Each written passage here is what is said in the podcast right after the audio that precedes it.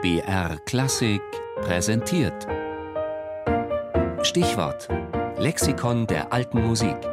Immer sonntags in der Sendung Tafelkonfekt um 13.05 Uhr. Mailand, Hauptstadt der Lombardei.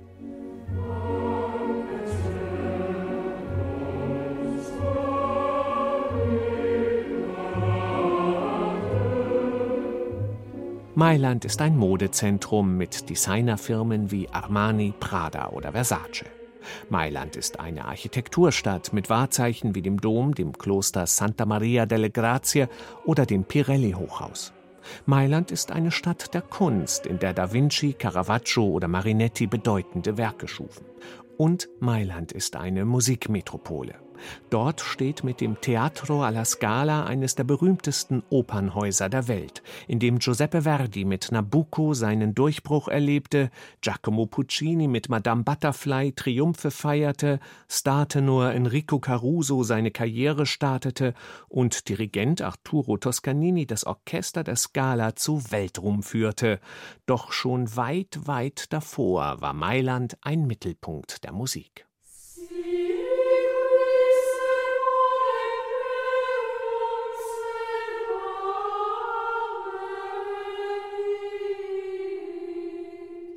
Bereits im antiken Mediolanum gab es ein Theater und ein Amphitheater, in denen ganz sicher auch Musik gespielt wurde. Und Kirchenvater Ambrosius von Mailand führte schon im vierten Jahrhundert eine eigene Liturgie ein, die sich bis heute in der Region erhalten hat.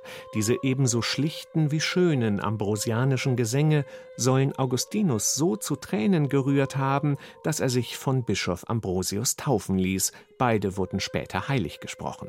Die Kirchenmusik spielte immer eine bedeutende Rolle in der Stadt, besonders nach dem Baubeginn des Doms 1388.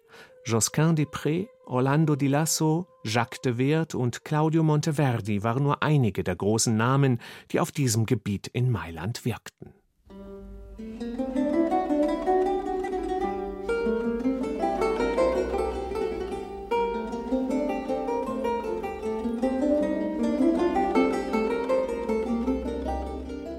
Aber auch weltliche Musik spielte eine immer größere Rolle. Bedingt durch die Lautenbauer der Stadt entwickelte sich zu Beginn des 16. Jahrhunderts die Mailänder Lautenschule, die in ganz Europa berühmt wurde. Im 17. Jahrhundert begründete Biagio Marini die Barocksonate für Violine und Basso Continuo und die Brüder Sammartini komponierten fleißig Instrumentalwerke für Blas- und Tasteninstrumente und machten Mailand zu einem Zentrum der neuartigen Konzertsinfonie.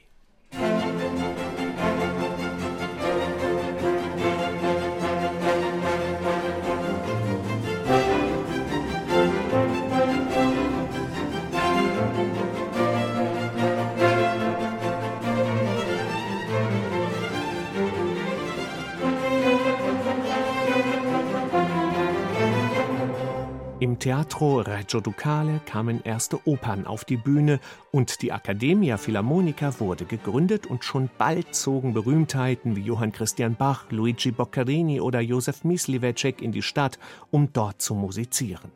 Auch Christoph Willibald Gluck, Niccolo Giomelli und der junge Wolfgang Amadeus Mozart kamen und komponierten Opern für Mailand, doch an der Scala wurden die nicht gespielt. Das berühmte Theater wurde erst 1778 eröffnet mit Antonio Salieris Oper L'Europa Riconosciuta.